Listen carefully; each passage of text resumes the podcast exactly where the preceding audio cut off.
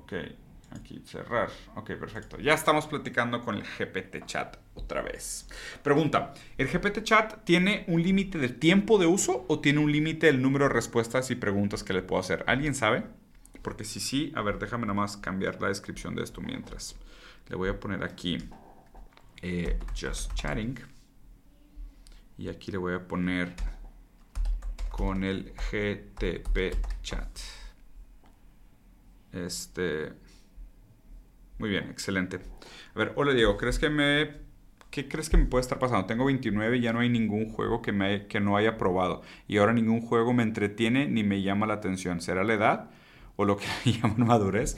No sé, o sea, puede ser también que te cansaste, o sea, que simplemente te aburriste. Lo que pasa es que yo creo que en, relación al tema del, placer y la repetición es muy interesante porque mucho, mucho lo que hacen los, los comportamientos adictos o, los comportamientos altamente repetitivos es que buscan colmar el deseo buscan agotar el deseo, buscan que el, que el deseo se termine, o sea, que llegue a un fin, que, que se acabe, ¿no?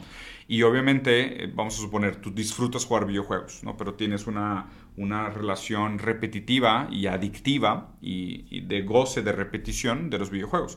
Juegas tanto al punto de quemarte a ti mismo ese placer y al punto de ya no tolerarlo. Y hay gente a la que le pasa esto entrenando, hay gente que le pasa esto cogiendo, hay gente que le pasa esto comiendo, eh, de, todo, ¿eh? O sea, si te gusta algo mucho y tú... Es que imagínate, la falta no, no tiene fin. Que La falta no se llena, la falta no va a ningún lugar. Tú siempre vas a tener ese sentimiento de, de incompletud, de que algo te falta.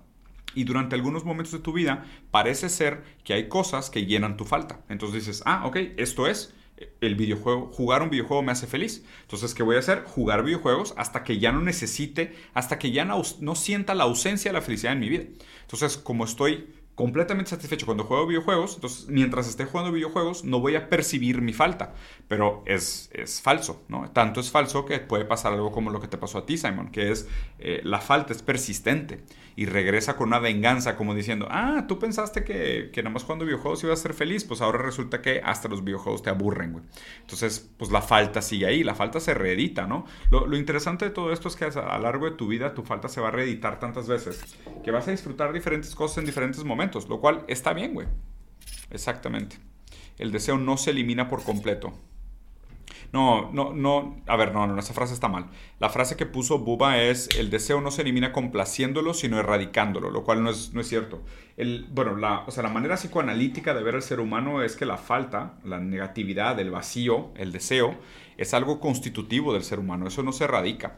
O sea, si tú erradicaras la falta, erradicas también la subjetividad. O sea, no hay un ser humano sin deseo.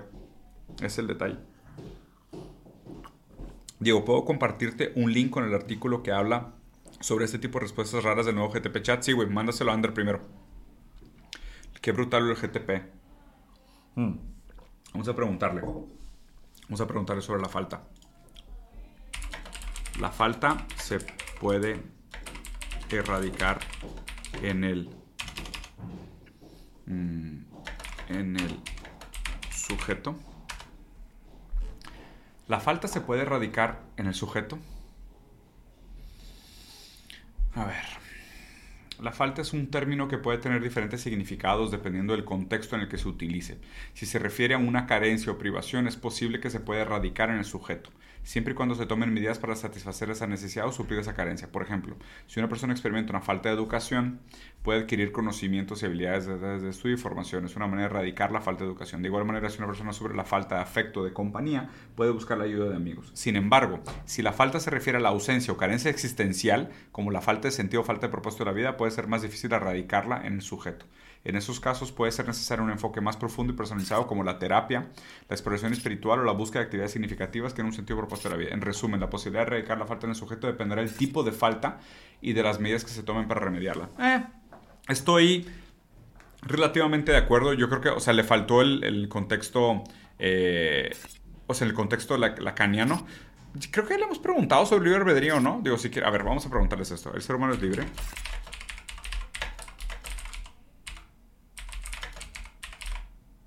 A ver, ¿el ser humano es realmente libre? La pregunta sobre si el ser humano es realmente libre ha sido un tema de debate filosófico durante siglos. En general se pueden distinguir dos tipos de libertad que se relacionan con el ser humano. La libertad ontológica y la libertad de acción. Una libertad ontológica se refiere a la capacidad de una persona para tomar decisiones libremente, independientemente de influencias externas. Algunos filósofos argumentan que el ser humano es libre en ese sentido, ya que somos capaces de tomar decisiones basadas en nuestra propia voluntad y conocimiento. Sin embargo, otros argumentan que la libertad ontológica puede estar limitada por factores como el control social, la educación, la genética, las circunstancias de vida, que pueden influir en la forma en que una persona toma decisiones y limita su capacidad para ser verdaderamente libre. Por otro lado, la libertad de acción se refiere a la capacidad de una persona para actuar de, acuerdo con sus propias decisiones y voluntad. En ese sentido, la libertad de acción puede estar limitada por factores como la ley, la moralidad, restricciones físicas, limitaciones sociales y las condiciones materiales GTP Chat. En resumen, la pregunta sobre si el humano es realmente libre no tiene una respuesta clara y definida. La libertad ontológica puede estar limitada por factores externos, mientras que la libertad de acción está sujeta a limitaciones sociales y legales. En cualquier caso, la libertad sigue siendo una idea importante, un ideal por el cual muchas personas dudan. A ver, ¿cómo sería un mundo post-capitalista? A ver, a ver qué nos dice el buen GTP Chat. A ver, un mundo postcapitalista es un concepto complejo y diverso que puede ser interpretado de muchas maneras diferentes. A continuación se presentan algunas de las características y posibilidades que se han discutido en los debates sobre un mundo postcapitalista. Una economía más equitativa. En un mundo postcapitalista habría una mayor igualdad en la distribución de la riqueza y los recursos. Se daría prioridad a las necesidades humanas básicas como la alimentación, la vivienda, la atención médica. Se adoptarían medidas para reducir la desigualdad y la pobreza. O sea, qué interesante que, o sea, que todo esto que pone él como el concepto económico postcapitalista quiere decir que no se hace en el capitalismo. ¿eh? O sea, creo que el GTP Chat se acaba de echar de cabeza. El chat sabe, el GTP chat sabe, la inteligencia artificial sabe que la economía hoy no busca igualdad, no busca la distribución de la riqueza y los recursos, no le da prioridad a, las necesidades humanas básicas, ni a la alimentación, ni a la vivienda, ni a la atención médica, y ni siquiera se busca reducir la desigualdad y la pobreza. Lo interesante aquí es que esta categoría de economía para la inteligencia artificial es una categoría postcapitalista. El el GTP chat sabe que esto que él describe no se, no se hace en el capital. Me parece muy interesante y muy acertado. ¿eh? O sea, aquí leyendo casi como el, el, deslice freudiano de la, de la, inteligencia artificial, se acaba de echar de cabeza, porque describió una, una economía postcapitalista como muchas de las cosas que supuestamente se hacen desde ahorita, lo cual él sabe que no es verdad. Una economía basada en la cooperación. ¡Ay! Gracias, gracias. Con esto también acaba de admitir otra cosa muy importante. Dice que, que un mundo eh, postcapitalista podría ser una economía basada en la cooperación. En lugar de la competencia, la economía estaría basada en la cooperación y en el apoyo mutuo.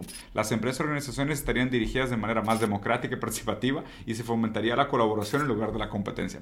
Esto también es interesante, ¿no? O sea, la idea de que el los sujetos dentro de un mercado económico, por libre y espontánea voluntad, eh, entran en estos contratos o hacen algún tipo de, intercambio sin ser, eh, sin ser una, una coerción. Entonces, está interesante saber que, pues no, que no hay, o sea, interesante al leerlo esto como postcapitalista quiere decir que no es capitalista, ¿ok? Entonces lo interesante es pensar que la economía capitalista no tiene nada de cooperación.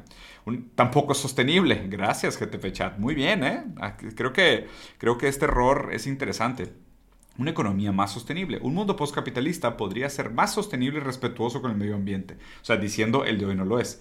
Se adoptarían políticas para reducir las emisiones de gases de efecto invernadero, fomentar el uso de las energías renovables y limitar el consumo de recursos no renovables. Y aquí hiciéramos una sociedad más democrática. En un mundo postcapitalista habría un mayor énfasis en la participación democrática en el poder popular. No creo, aquí sí siento que la está cagando. A mí se me hace que la democracia va de la mano con el capitalismo y, y, lo último que estamos viendo de la democracia va a ser bajo el modelo de capital. O sea, el futuro de la, gestión política no me parece que sea democrático. En un mundo postcapitalista un popular, las personas tendrían un mayor control sobre las decisiones que les afectan directamente y se fomentaría una cultura de empoderamiento y autogestión. Nada, esto sí ya pasa hoy, güey. O sea, la cultura de empoderamiento y autogestión, o sea, por favor, güey. Esto es totalmente individualismo nihilista posmo.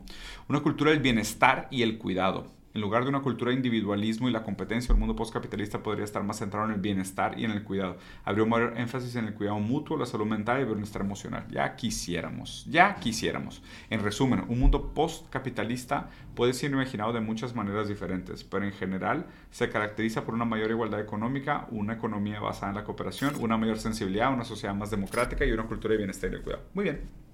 A ver, Eh, los monopolios son, son una característica del, modelo de capital. O sea, fuera del capitalismo no creo que tenga mucho sentido la palabra monopolio, pariente. Em, a ver, ¿cuándo empieza la vida? ¿Cuándo empieza la vida humana? A ver, ¿cuándo empieza la vida humana? Vamos a ver. Este es otro tema relativamente interesante.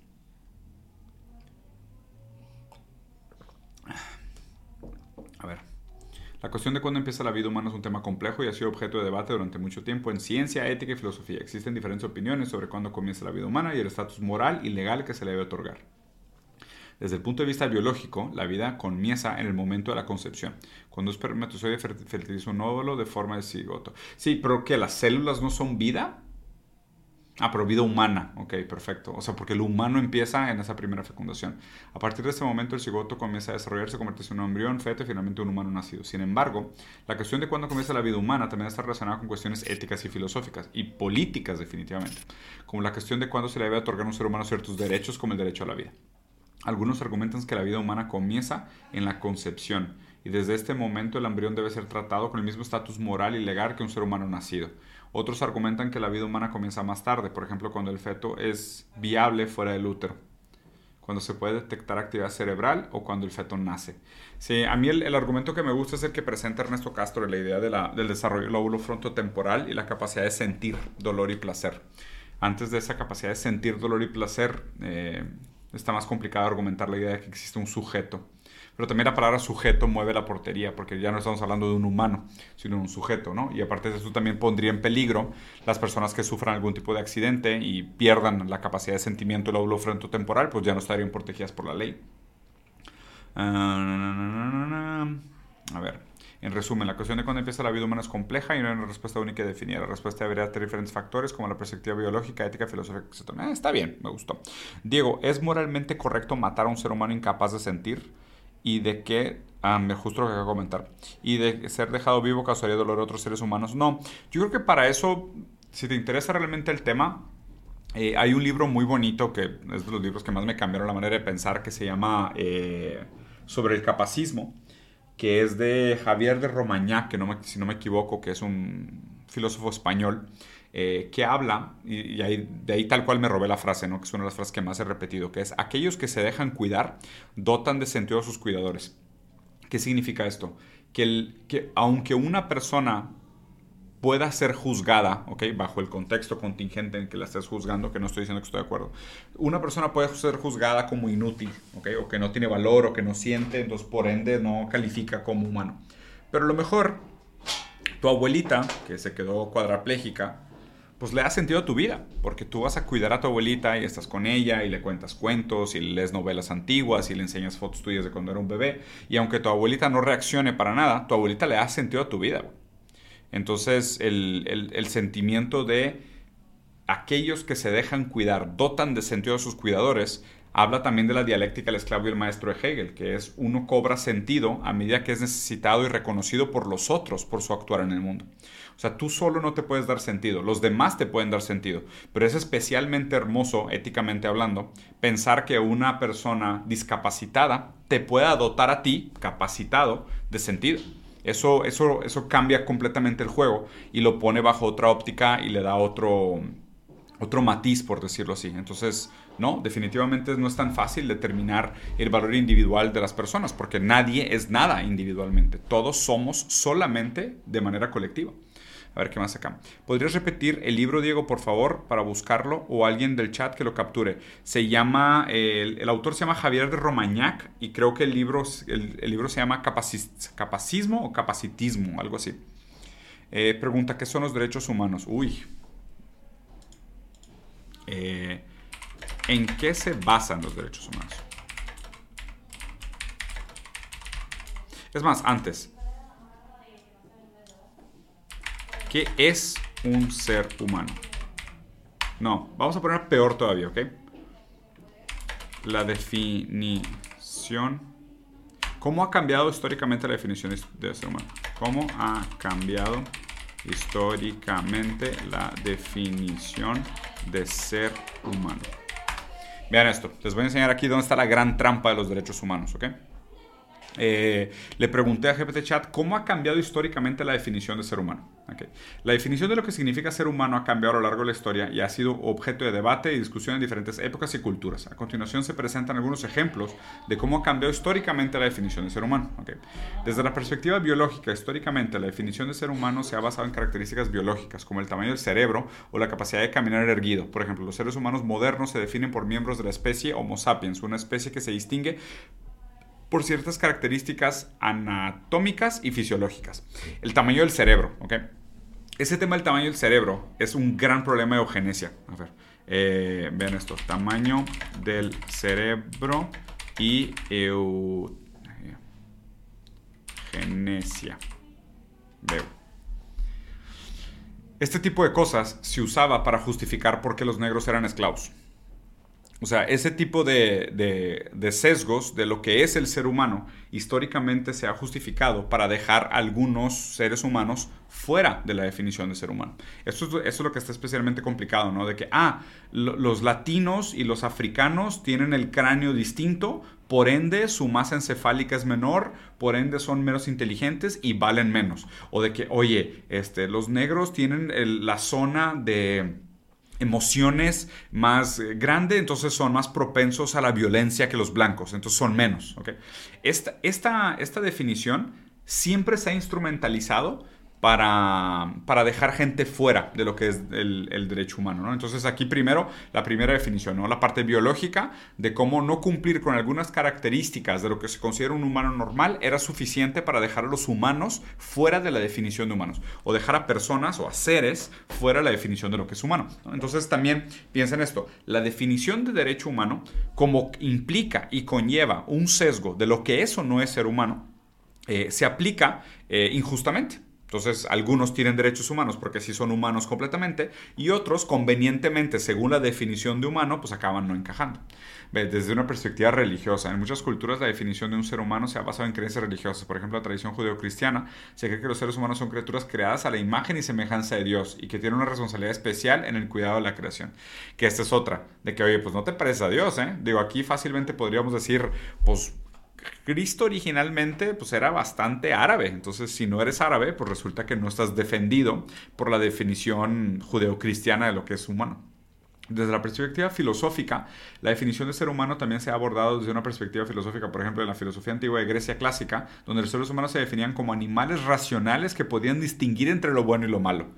Espérate, güey. Animales racionales que pueden distinguir entre lo bueno y lo malo. Oye, ¿qué tal si tengo un problema de neurodivergencia? O una persona que, de nuevo, está cuadraplégica o que no tiene uso de, de, memoria afectiva o que perdió sus capacidades sociales y no pueden distinguir entre el bien y el mal. ¿Ya no es humano? Pues claro, mátenlo, ¿no? Entonces ahí se vuelve muy fácil tomar decisiones profundamente deshumanas porque aquello que estás matando ya no es humano.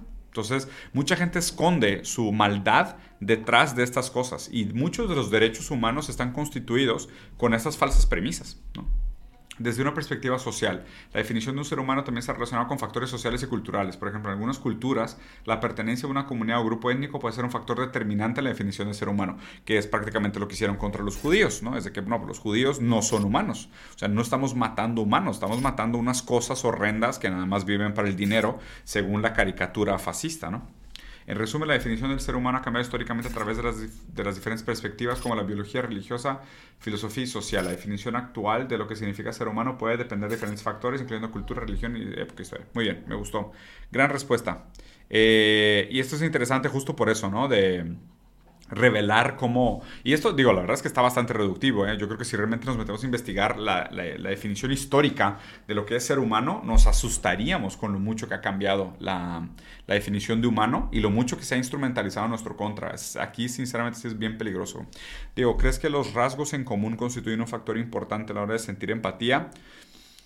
Eh, podría sentir más o menos empatía por alguien dependiendo de qué tanto me parezca. En mi humanismo, en el humanismo del siglo XXI estamos viendo que se prioriza la condición de ser humano sobre todas las demás. Sí, o sea, si hay, si hay algunas cosas interesantes, por ejemplo, está el sesgo moral este de reconocimiento y de las características faciales para crear un tipo de vínculo.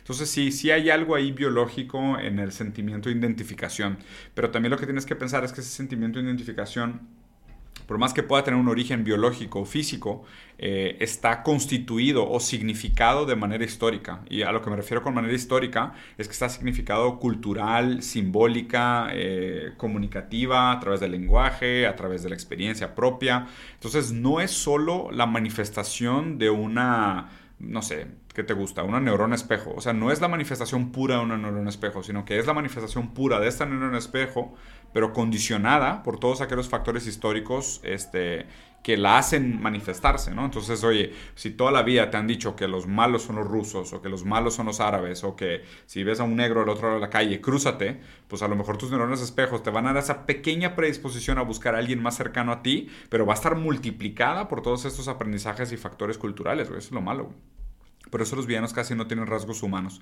Pues es más fácil, ¿no? O sea, ya, ya decía Nietzsche que el que mata una cucaracha es un héroe y el que mata una mariposa es un monstruo, porque definitivamente nuestros criterios morales tienen mucho, mucho, mucho de estética. Creo que más bien claro que se influye la empatía, solo compara la reacción del mundo o la invasión de Ucrania versus la violencia en Medio Oriente. Sí, totalmente de acuerdo con Taco. Taco Ronin, completamente de acuerdo con el señor Taco Ronin, gran comentario, justo, ¿no? O sea, ¿por qué, por ejemplo, hay un terremoto en Siria y se mueren 25 mil personas completamente inocentes y Estados Unidos mantiene su embargo económico y no permite a los países fácilmente mandar ayuda humanitaria. Y en, en Ucrania, güey, están glorificando grupos fascistas. O sea, es como, como qué pedo, güey. ¿Qué opinas del chat TTP en el área estudiantil, ya que he estado realizando las tareas completas? A ver, vamos a, vamos a ver, vamos a ver si, si puede contestar esta pregunta. Que es una pregunta que, que acabo de tener una tarea sobre esto en el posgrado. Eh... ¿Cuál es la diferencia entre lengua, lenguaje y hablar para sau, saure? ¿Cómo se escribe susor? A ver, Ferdinand de Susor. Sausa, Ferdinand Sausure. Con doble S. Sausure. ¿Sí es eso? ¿Sausure? Sausure. Güey, tengo pedos con ortografía. ¿Cuál es la diferencia entre lengua, lenguaje y hablar para susor? A ver, vamos a ver si, si me puede hacer mi tarea de la, del posgrado. A ver, está interesante la pregunta de la eutanasia, ahorita se la hacemos, ¿va? La que sigue. Vamos a ver cómo puede contestar. En Ferdinand de Saussure, un lingüista suizo estableció una distinción entre tres conceptos relacionados pero diferentes, la lengua, el lenguaje y el habla. A continuación se explica brevemente la diferencia entre estos tres términos según Saussure. La lengua. Para Saussure, la lengua es un sistema de signos que se utiliza para la comunicación y que se aprende a través de la socialización y la educación. La lengua es un conjunto de reglas y convenciones que se rigen la forma en que se usan los signos para crear significados en la comunidad lingüística. Según Saussure, la lengua es un objeto abstracto y universal que se comparte entre los hablantes de una comunidad lingüística independientemente de los individuos que la usan. Le gusta el lenguaje. El lenguaje en contraste con la lengua se refiere al uso concreto que hacen los hablantes de la lengua en situación de la comunicación específica. El lenguaje se refiere al acto de hablar o escribir y la producción concreta denunciados por parte de los hablantes. El habla se refiere a la expresión individual de la lengua por parte de un hablante en particular. Según Susor, el habla es el resultado de la combinación de la lengua y el lenguaje en un acto de comunicación específico. El habla es un fenómeno individual y variable que refleja las características unas de cada hablante, incluyendo su acento, entonación y elección de palabras. En resumen, para Saussure, la lengua es un sistema abstracto de signos que se comparten en la comunidad lingüística. El lenguaje se refiere al uso concreto de la lengua en situaciones de comunicación específicas. Y el habla se refiere a la expresión individual de la lengua por parte de un hablante particular. Esos tres conceptos están interpelados, interrelacionados y se combinan en un acto de comunicación humana. Sí, está bien. Eh, eh, ah, ah, ah, sí, la verdad es que sí. Yo creo que sí está, bien explicado. Yo, de hecho, lo expliqué relativamente parecido en mi, en mi, en mi examen. Y está interesante porque para Susor, la, la lengua es el lenguaje menos el habla. Que esto, que eso siempre me pareció interesante cuando lo estuve leyendo. O sea, si la lengua son, haz de cuenta, imagínense, las lenguas son las reglas del ajedrez. El lenguaje es el juego del ajedrez en sí. Y el habla es un movimiento de una pieza específica. Entonces, de nuevo, la lengua es eh, cómo se puede mover el caballo, cuáles son las condiciones de la victoria, o sea, todas las reglas del ajedrez es la lengua, o sea, los límites de cómo se pueden comportar las cosas, la existencia de un tablero de dos colores para los movimientos de las diferentes piezas, todas esas reglas para el juego es la lengua. El lenguaje es el juego. Entonces son dos personas o muchas personas jugando ajedrez. Ese es el lenguaje. Y el habla es el movimiento de una pieza específica. Esa es la diferencia entre lenguaje, lengua y habla, según Susor, aquí como lo plantea el buen GPT Chat, que la verdad es que contestó bastante bien. Diré que te explique con ejemplos para un niño de 10 años. No Oye, ¿cómo estaba esta cosa la vez pasada? Me dijeron y creo que me equivoqué. ¿Cómo puedo hacer que GPT Chat cuente una historia sobre mí? O sea, hay una manera, ¿no? Porque creo que nada más lo hace con gente que tiene suficiente información en Internet, pero es como, hay, un, hay un input que es, eh, con la información disponible de Internet de Diego Rusarín, escríbenos un poema, una cosa así, ¿no? Mientras le pregunto el tema de la eutanasia asistida, que se me parece interesante. Digo, pregúntale sobre el tema de eutanasia anticipada. Eh, ¿Qué opinas de la eutanasia anticipada? A ver qué tal, a ver qué nos dice. Hmm. Como inteligencia artificial no tengo la capacidad de tener opiniones o tomar decisiones éticas. Sin embargo, puedo proporcionar información general sobre eutanasia anticipada. A ver. La eutanasia anticipada se refiere a la decisión de un paciente con una enfermedad terminal de solicitar la interrupción anticipada de su tratamiento médico con el fin de acelerar su muerte y evitar sufrimientos prolongados. Es un tema muy controvertido que involucra aspectos éticos, legales y morales. Los defensores de la eutanasia anticipada argumentan que es una opción humanitaria que permite a los pacientes morir con dignidad y evitar un sufrimiento prolongado y necesario. Malos costos, güey. También aumentan que en muchos casos los tratamientos médicos prolongados dolorosos no mejoran la calidad de vida del paciente. Sí, es terrible pensarlo, ¿no? Pero, o sea, o sea, qué fuerte que no lo mencione pero que definitivamente para muchas, eh, para muchas familias el aspecto del costo de estas enfermedades terminales probablemente es el más determinante, güey. Por otro lado, los oponentes de la eutanasia anticipada argumentan que la vida humana es sagrada y que cualquier forma de terminar intencionalmente la vida de una persona es inaceptable. Pero pues esto es pura metafísica, o sea, no tiene, no tiene bases legales, ¿no? También argumentan que la eutanasia anticipada podría ser abusada por personas con motivaciones diferentes a la búsqueda de la muerte digna, como por ejemplo el ahorro de costos de atención médica. ¡Ah, chinga! Perdóname, güey, por, por ahorrar, güey. Pues no que, o sea, según la lógica protestante, el ahorro es como una es como una gran virtud, güey. Chinga, y ahora si me quiero morir para ahorrarle la cuenta de gastos médicos a mi familia, siendo que mi tratamiento no mejora mi calidad de vida, no se me permite, qué jalada, ¿no? O sea, qué pensar que aquí sí el ahorro está mal visto, güey. Es importante tener en cuenta que la eutanasia anticipada está prohibida en la mayoría de los países y solo está legalizada en algunos pocos. Si alguien está considerando tomar esta decisión, lo mejor es buscar el asesoramiento de un profesional de la salud y discutirlo con familia y amigos cercanos. Ah, mira, pues se vio bastante empático el AI ahí. Eh, sí, me refiero a la agonía, el dolor crónico como cáncer, también enfermedades discapacidades como eh, mitrofías, sería decisión más bien médica. Sí, la verdad es que sí, este tema sí está bien complejo. Hola, digo, ¿cómo andas? Ando haciendo tarea, me dejaron hacer un rap de física sobre fluidos. ¿Cómo ves? Muy bien, güey. Se lo puedes pedir a GPT Chat. A ver qué más, qué más, qué más por acá. Eh, pero el dolor es subjetivo, ¿no? ¿Cómo defines dónde es el dolor mínimo para poder morir? Es que a ver, no, no, no, creo que el dolor sea subjetivo. El dolor sí es un sentimiento físico, material. O sea, sí se puede medir la intensidad del dolor que estás sintiendo. Eh, no necesariamente la manera como lo percibes, pero sí la cantidad de, de, dolor que estás recibiendo, por decirlo así. Yo creo que la sociedad actual está viviendo el legado de una muerte moral cristiana que le atribuye un valor a la vida, el cual sencillamente está mal. No tiene nada de malo matar a alguien si no, si no siente o no deja vivir a alguien que aún no nació. Eh, no estoy completamente de acuerdo con tu premisa y aparte me parece que está medio atropellada, güey. Yo sigo cómo terminar mi vida robot. el ser subjetivo al dolor se evalúa con escalas de visión, pero el dolor siempre debe ser creído, puede valorarse la calidad de vida. Hmm. ¿Funcionaría tomando en cuenta el dolor emocional para la eutanasia? Es el problema, güey. Ahí es donde se empieza a poner ambiguo. Eh... Hmm ahí es donde se empieza a poner ambiguo, porque la, noción esta de que el dolor es subjetivo, puramente subjetivo, sin, un factor material, lo deja muy abierto a decir de que, bueno, pues yo sufro estrés, o sufrí bullying, o fui víctima de tortura, o violación, o discriminación, y eso podría justificar también un, acto de ese tipo, ¿no? Pero pues de nuevo, también, o sea, la, la, imposición del Estado sobre la vida humana es la que se siente bien como culera. Eh, ¿Cuánta gente no va al médico para ahorrarse el dinero? Sí, güey. Ese, para mí es el gran detalle. O sea, qué raro que aquí lo tome. O sea, y este fue, el, este fue el párrafo que más me molestó. Los oponentes de la eutanasia anticipada argumentan que la vida humana es sagrada, ¿no? Entonces la metafísica la protege. Y que cualquier parte determinada intencionalmente de la vida es inaceptable. O sea, es pecadito. También argumentan que la eutanasia anticipada podría ser abusada por personas con motivaciones diferentes a la búsqueda de una muerte digna, como por ejemplo el ahorro de costos. Okay, lo que te está diciendo es, muérete dignamente, endeudado. O sea, muérete dignamente, pero sigue pagando tus cuentas de banco, porque es la manera digna de morir. Qué, absurdo, güey. Qué, qué, qué puta jalada, güey.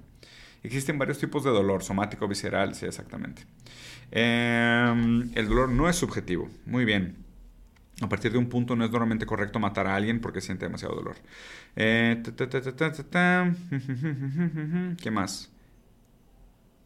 Sí, güey, exacto. Es, lo que dijo el vato este en Japón, que era que para ahorrar lana eh, sugería la eutanasia masiva de muchas cosas. Vamos a preguntar algo chistosón. A ver.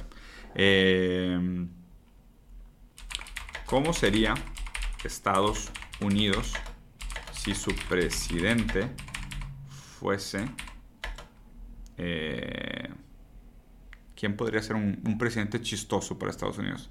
Elon Musk. a, ver, a ver qué pone. ¿Cómo sería Estados Unidos si su presidente fuese Elon Musk?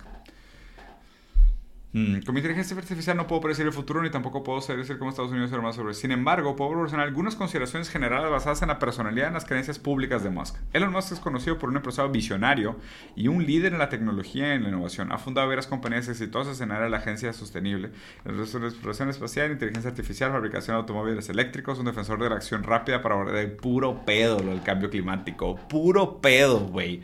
¿Han visto el espacio que ocupan 60 eh, camionetas Ford así de esas? De doble motor. Han visto la cantidad de espacio que ocupan, la cantidad de metal, todo lo que producen y demás. Han visto una foto igual, pero de 60 camionetas Tesla. Es el mismo pinche pedo, güey.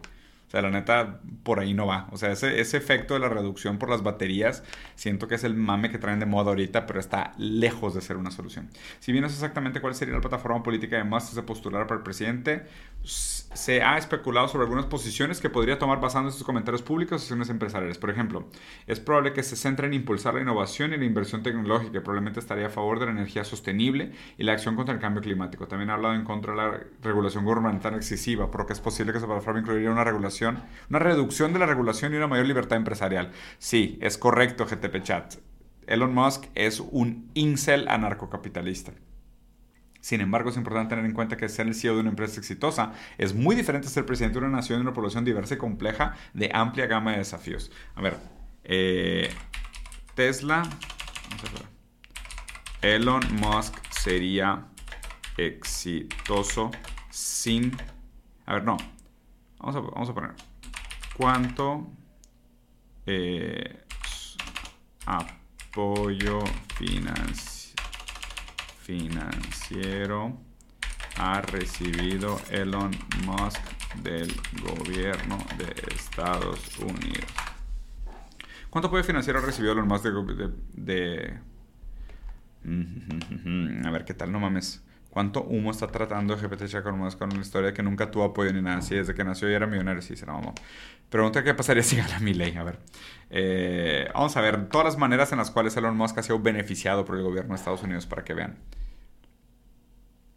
Güey, ese tema de los abusos sexuales de Milley en su partido anarcocapitalista. Digo, a ver, para sorpresa de nadie, ¿eh? O sea, para sorpresa de nadie, porque pues realmente, pues de eso se trata el anarcocapitalismo, ¿no? O sea, es la mercantilización de todo, incluso del cuerpo, de la sexualidad también. O sea, no, no me parece, o sea, no sé por qué se sorprenden de meterse a un partido anarcocapitalista y que el sexo sea una moneda de cambio. Pues es el sueño del anarcocapitalismo, güey.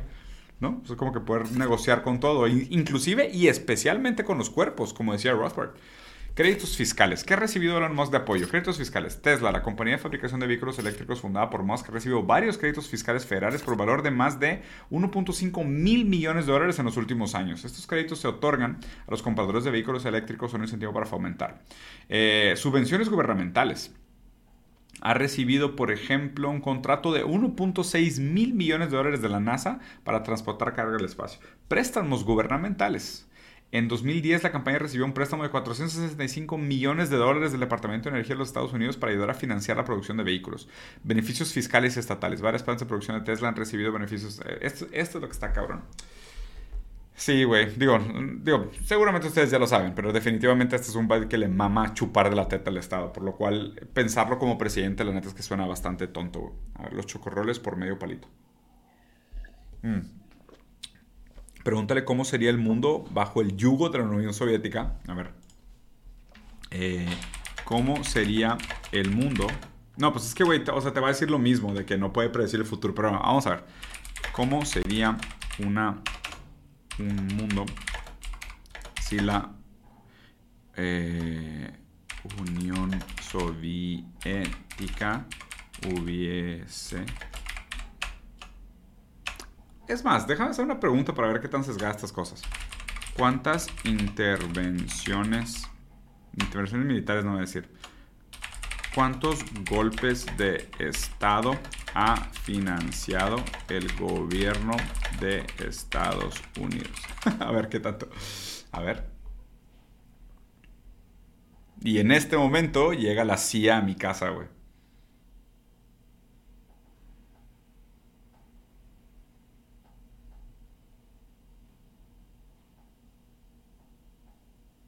A ver, vamos a ver. Como modelo de lenguaje basado en datos, no puedo, no puedo proporcionar una respuesta precisa a esta pregunta, ya que son demasiados, ¿no? Ya que la, que la información sobre cuántos golpes de Estado ha financiado el gobierno de Estados Unidos puede ser compleja, controvertida y no estar completamente documentado y disponible al público. Sin embargo, puedo proporcionar alguna información general e histórica sobre la política exterior de Estados Unidos en relación a los golpes de Estado. Durante la Guerra Fría, Estados Unidos estuvo involucrado en numerosos esfuerzos para influir en los gobiernos de otros países y proteger sus intereses políticos y económicos en todo el mundo. En algunos casos, esto implicó el apoyo a golpes de Estado a la institución de líderes elegidos democráticamente, en particular en países de América Latina y África. Vergas. O sea, qué, qué mamada que el chat te pueda decir esto. O sea, el chat te puede decir tranquilamente, sí, claro, güey. O sea, sí, por supuesto. Este, el gobierno de Estados Unidos apoyó a dar golpes de Estado a la destitución de líderes elegidos democráticamente en países de Latinoamérica y en África. Por ejemplo, en 1953 Estados Unidos apoyó un golpe de Estado en Irán y derrocó al primer ministro democráticamente elegido, Mohamed Mossadegh y ayudó a instalar un gobierno pro-estadounidense. En 1973 Estados Unidos apoyó un golpe de Estado en Chile que derrocó al presidente democráticamente elegido Salvador Allende y ayudó a instalar una dictadura militar que se mantuvo en el poder durante casi 20 años. Chingas a tu madre, Pinochet. Hay muchos otros ejemplos de apoyo estadounidense a golpes de Estado y derrocamiento de líderes elegidos democráticamente, aunque no todos son ampliamente conocidos o documentados. En los últimos años ha habido más información disponible sobre los accidentes de Estados Unidos en ese sentido, gracias a la desclasificación de documentos, a la investigación periodística y académica. Así es basado el chat. Si le sabes qué preguntar, es que la neta, ese es el pedo, güey. Esta información está abiertamente disponible en internet, abiertamente disponible en redes sociales, nada más que a la gente no le interesa. O sea, a la gente lo que le interesa es seguir la, lo que le cuenta la novela de la película y demás. Vamos a ver. Eh, ¿Qué, qué expresidentes de México han trabajado para la CIA? A ver. No hay pruebas concluyentes de que algún expresidente de México haya trabajado directamente para la Agencia Central de Inteligencia de Estados Unidos. Sin embargo, hay algunas acusaciones y teorías de conspiración que sugieren que algunos expresidentes mexicanos pudieran haber tenido relaciones con la CIA. Por ejemplo, durante la Guerra Fría hubo un gran temor de Estados Unidos de que el comunismo se extendiera por Latinoamérica y la CIA llevó a cabo una serie de operaciones encubiertas por la región para evitar que sucediera. En algunos casos, la CIA colaboró con líderes políticos y militares en América Latina para llevar a cabo esas operaciones. Uno de los presidentes mexicanos que a menudo se menciona en relación con la CIA es Luis Echeverría Echeverría eh, quien gobernó México el 70-76. Echeverría fue acusado de haber colaborado con la CIA para reprimir los movimientos estudiantiles de izquierda en México en la década del 60 al 70, de 68. Sin embargo, no han presentado pruebas concluyentes que demuestren la veracidad de las acusaciones. Otro presidente mexicano que ha sido vinculado con la CIA es Carlos Salinas de Gortari, quien gobernó México en el 88 94. Se ha especulado que Salinas pudo haber trabajado para la CIA para llevar a cabo operaciones en Latinoamérica durante la época de los 80. Sin embargo, al igual que el caso Echeverría, no hay pruebas sólidas que respalden las acusaciones. En resumen, aunque haya habido acusaciones y teorías de conspiración que sugieren que algunos expresidentes de México han tenido relaciones cercanas con la CIA, no hay pruebas concluyentes de que demuestren, a ver, ¿qué es la Operación Cóndor?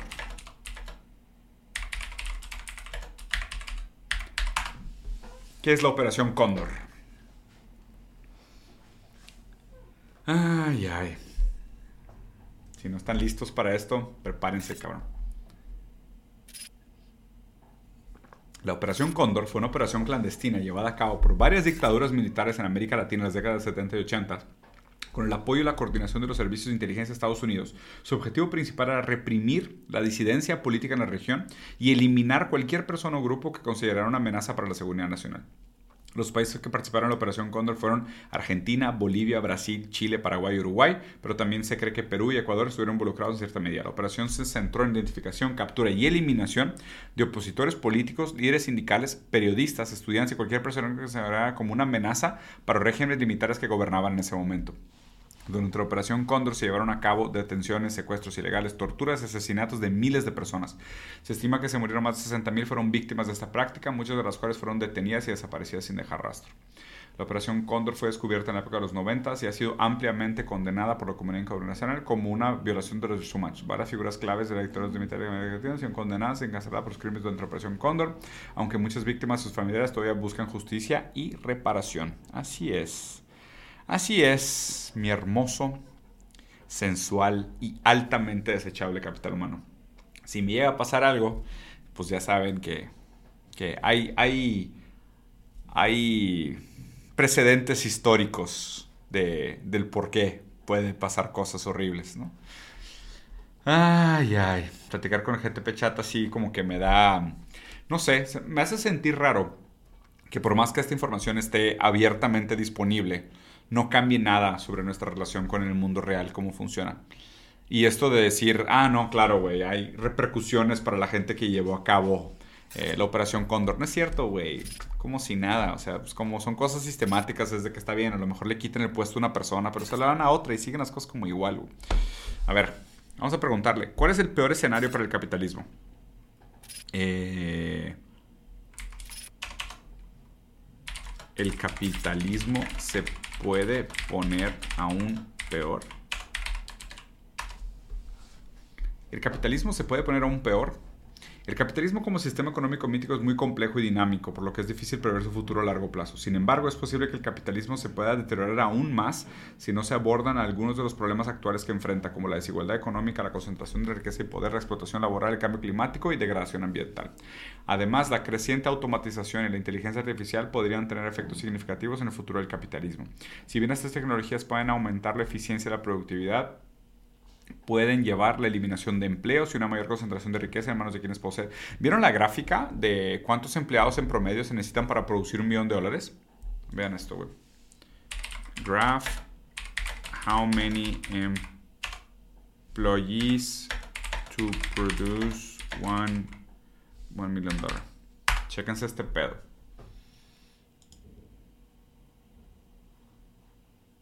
¿Dónde está esta gráfica, güey? Maldita sea, la vi hoy, güey.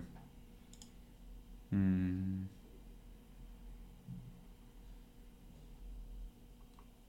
Mm. A ver, vamos a ver si es alguna de estas. ¿Será esta? Ay, me cagan estas cosas. No, no es esto. No, no es esto. Mm, ¿Dónde está esa gráfica, güey? Maldita sea. Si alguien la tiene, me la puede mandar para verla. Pero hay una gráfica muy buena sobre em, cómo ha bajado históricamente la cantidad de, de empleados promedio para que una empresa produzca un millón de dólares como rentabilidad. A ver, ¿qué más dice por acá?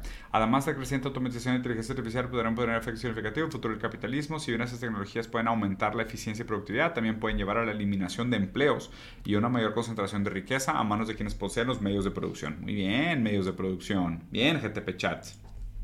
Por otro lado, hay quienes argumentan que el capitalismo, tal como se practica actualmente, es insostenible y necesita una transformación profunda para evitar problemas aún mayores en el futuro.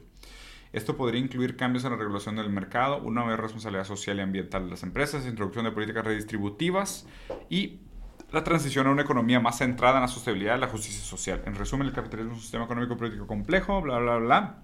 Es posible que se deteriore aún más si no se abordan. Ok, perfecto, muy bien. Eh, no, vamos a le quiero preguntar otra cosa. Le quiero preguntar. Eh,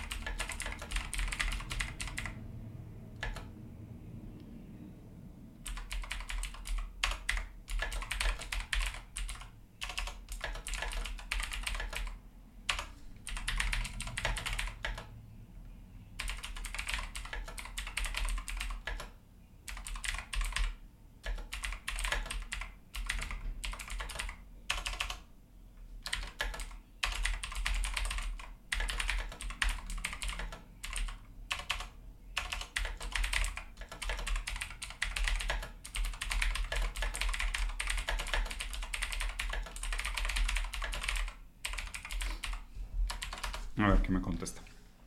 Le pregunté, desde la filosofía de sistema, ¿puede ser que nosotros como sujetos solo creemos ser libres al actuar aquello que factores externos imponen sobre nosotros, considerando que nuestro cuerpo y biología también es producto de factores materiales anteriores? A ver, eh, la libertad individual es un concepto complejo que se ha influenciado, bla, bla, bla, bla, por lo tanto es posible que nuestra percepción de la libertad como individuo esté condicionada por una serie de factores, tanto internos como externos, que limitan nuestra capacidad de elección. Desde, desde esta perspectiva, el hecho de que nuestra biología y nuestro cuerpo sean el resultado de factores materiales anteriores como la genética, el entorno, puede ser considerado un factor que limita nuestra capacidad de elección.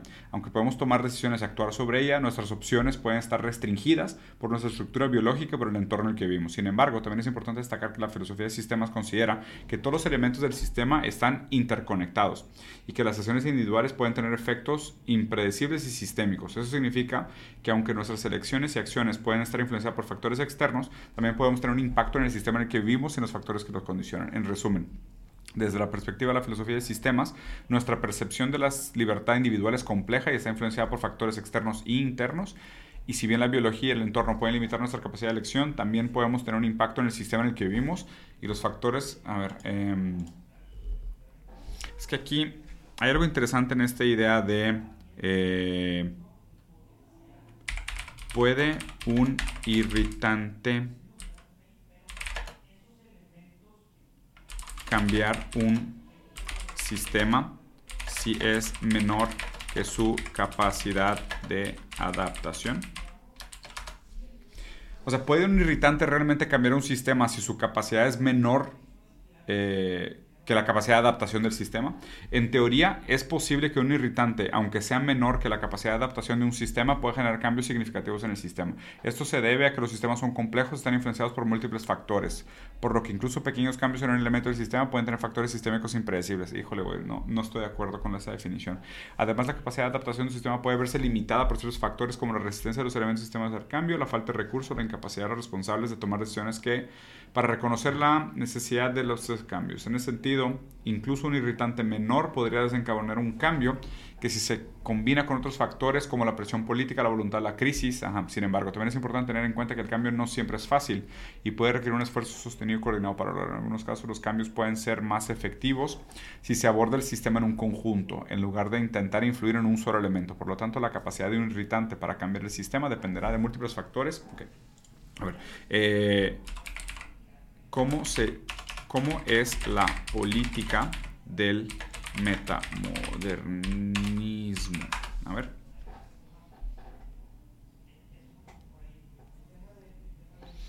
A ver si sabe. Es que este sí es un tema bien hincho obscuro, güey. Es un tema medio raro, no sé si lo va a entender.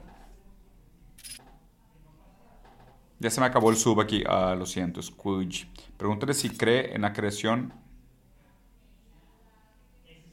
Pregúntale sobre la naturaleza humana y identidad de género. Pregúntale si cree en la creación de algo positivo para el futuro de la humanidad. Me parece que la idea podría ser materialista dialéctico. Ya lo rompiste, Diego, chingados. Sí, güey, ya sabía, ya sabía que esto iba a pegarle duro, güey.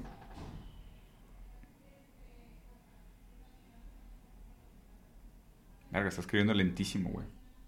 Pregunta que si es un fantasma. Sí, se trabó. Se hace que sí me la volé. La pregunta está medio complicada. De hecho, el dude que escribió el libro sobre metamodernismo, estoy platicando con él por Twitter y se me hace que vamos a grabar juntos, güey. A ver. A ver cómo van las cosas. Porque, según yo, tengo una junta como a las 6 y ahorita los voy a tener que dejar bebés. Los tendré que dejar muy pronto. Pero bueno, la es que estuvo divertido mientras duró. Güey, ¿por qué estás escribiendo tan lento, güey? a ver, ok.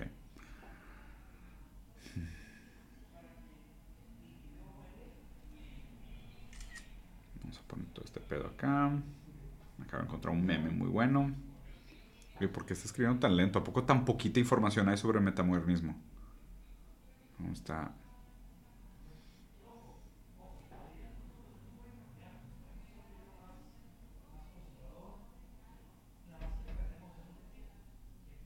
Segundo. Déjenme escribir, déjenme escribir.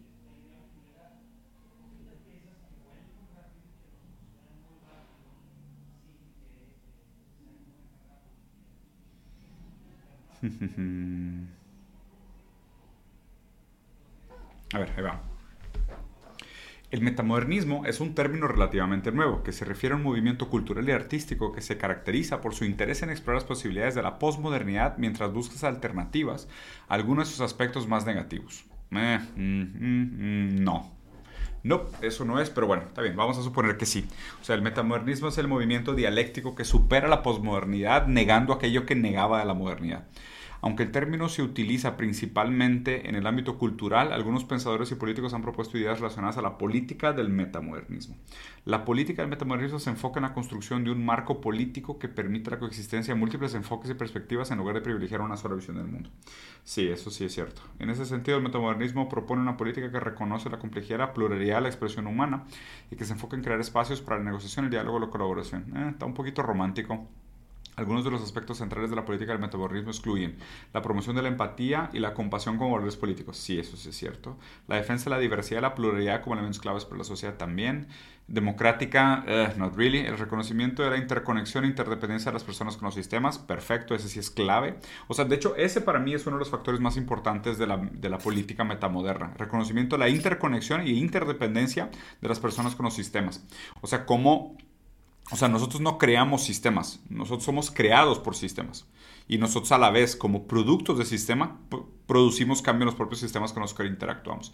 La búsqueda de soluciones políticas que aborden los problemas globales, como el cambio climático, desigualdad económica manera efectiva y posible. La promoción de una política que permita la colaboración y el diálogo entre diferentes sectores de la, de la, de la sociedad, sí, también. La exploración de nuevas formas de participación ciudadana. Mmm Digo, no he llegado ahí. Eso sinceramente ni siquiera lo he visto mencionado. Y la organización política que promuevan. Eh, está lentísimo el chat, güey. ¿Qué pasó, cabrón? ¿Qué pasó, güey? Diego, ¿has leído el libro de An Empty Bliss Beyond This Reality? No, no lo he leído. ¿De qué trata? Yo estoy en un libro que dijiste a la crítica de la movie Everything Everywhere All at Once. ¿Cuál, güey? ¿Cuál recomendé? ¿Qué opinas del costo de la suscripción de GTP Chat Plus? Para mí probablemente sí lo vale. No, no, ni vi cuánto cuesta, güey. En resumen, la política de metamodernismo, y aquí ya va a repetir lo mismo. Sí, está interesante. Digo, me hubiera gustado ver un poco más de esto, el, eh, esto, el, reconocimiento de la interconexión e interdependencia entre las personas y los sistemas. El de la también es una gente de la CIA. Güey, sí, muy probablemente sí. ¿eh? La verdad es que hay mucha gente. A ver, ¿qué, qué figuras. Esto está interesante. Históricas famosas eran comunistas? A ver. ¿Qué figuras históricas famosas eran comunistas? Ah, esta, pregunta siempre me ha gustado. Sí, el de metamodernismo, The Future of Theory, Jason, Jason Josephson. Sí, exactamente. Con ese güey estoy platicando, se me hace que lo voy a entrevistar. Ah, chinga. Figura famosa que era comunista. Karl Marx. Es de que neta, güey. No mames, cabrón. No, güey. Yo estaba hablando, estaba pensando más en celebridades. Pero bueno, ahorita, ahorita la volvemos a preguntar. Fiel Castro, puta, voy a poner a todos. No, no, no. Quiero poner. Eh, celebri, celebridades y artistas. Celebridades. Vamos a poner. Vamos a ampliarlo. Celebridades, artistas, intelectuales famosos. estoy mamando. Eh. Han sido comunistas. Ya, güey, la neta. Stop generating. Ahora sí, dame esta. ¿Qué celebridades, artistas e intelectuales famosos han sido comunistas? Algunas celebridades, artistas e intelectuales famosos que han sido comunistas han antipatía con el comunismo a lo largo de la historia incluye Charles Chaplin, gran tipo. Famoso actor cineasta británico-estadounidense reconocido por su apoyo a la izquierda política por ser un crítico del capitalismo. Fue acusado sin pensar con el comunismo durante la época del macartismo en Estados Unidos. Paul Robertson, cantante, actor, activista de Estados Unidos, célebre defensor del comunismo de los civiles, fue un defensor de la Unión Soviética y su gobierno de Guerra Fría le valió la atención del FBI y la lista negra de Hollywood. Pablo Neruda, el poeta chileno, ganador del Premio Nobel de Literatura, era un declarado comunista, miembro del Partido Comunista en Chile. Escritos poesías reflejaban sus creencias políticas, su compromiso con la justicia social. Frida Kahlo, la famosa artista mexicana activista política comunista, miembro del Partido Comunista. Angela Davis, claro, güey, la famosa activista y académica estadounidense conocida por su trabajo por la lucha de los derechos civiles el feminismo, justicia social. Davis fue miembro del Partido Comunista de Estados Unidos, significa como marxista. Woody Guthrie, el famoso músico estadounidense de folk, que es un comunista comprometido con el Partido Comunista en Estados Unidos. Muchas de sus canciones reflejan sus creencias y su compromiso con la lucha, la justicia. Muy bien, ¿qué raperos raperos han sido comunistas? A ver, algunos raperos famosos han sido comunistas, han expresado su apoyo con el comunismo, entre ellos Tupac, el legendario Tupac. Legendario rapero estadounidense era conocido por sus letras políticas y compromiso con la lucha de opresión de clase. Shakur fue miembro de la organización comunista Young Communist League. Immortal Technique, claro, güey, rapero americano, conocido por sus letras políticas, compromiso con la justicia social, ha expresado abiertamente su empatía por el comunismo. Dread Press, el dúo de hip hop estadounidense es conocido por sus letras políticas, compromiso con el comunismo. Eh, han expresado su apoyo por figuras como Fidel y Hugo Chávez. ¿Qué más? KRS-One, ese no lo conozco, güey. Rapero estadounidense de la justicia social, la lucha contra la presión, ha hablado en varias ocasiones sobre su simpatía con el comunismo, ha expresado su creciente necesidad de una sociedad socialista. Loki, el rapero británico, es conocido por sus letras políticas. Eh, lucha social, necesidad de revolución, mírelo. Interesante, ¿eh? Ya tenemos música que escuchar, parientes. Futbolistas, eh, nah, ya con eso, güey. Racita, de hecho, ya lo voy a cortar por aquí porque tengo una junta a las 5 y si no corto aquí, la verdad es que no voy a llegar a mi reunión. Espero les haya gustado. Platicar con el GPT Chat siempre es una chulada, siempre está divertido y Marx era comunista, sí, ya se la. Figuras famosas del comunismo. Karl Marx, de que neta, güey. Neta raza. Sí, cabrón. Por cierto, güey, gran noticia. Digo, esta semana salió el segundo capítulo de Bizarro. Espero lo hayan escuchado, espero les haya gustado. El proyecto este nuevo que tengo con Roberto, que la neta, la neta me la estoy pasando increíble. Está bien chingón ese proyecto. Y mañana vamos a grabar durante la mañana otro episodio de El tren al estado de Veredad. Y probablemente vamos a hacer Roberto, yo, Mateus y Farid, si no me equivoco, los cuatro que vamos a grabar. Creo que Creo que Morris no está. ¿Cuándo casteas Valorant? Muy pronto. Creo que empiezan la siguiente semana. Si no me equivoco, el día 24 ya hay evento de Valorant. Y voy a estar ahí casteando y, comunicando diferentes cosas. Entonces ya les contaré cómo sale todo este tema de Valorant y de Overwatch. Espero. Parientes, espero les haya gustado. Los dejo por aquí. Cuídense mucho y nos vemos muy pronto. Es más, mañana en la tarde, mañana en la tarde después del tren del estado de verdad volveré a streamear para hacer un viernes de compas. ¿Cómo ves? Y ahí platicamos. Cuídense mucho, trátese bien, con empatía, con cariño, con amor y con respeto y nos vemos pronto. Cuídense, banda.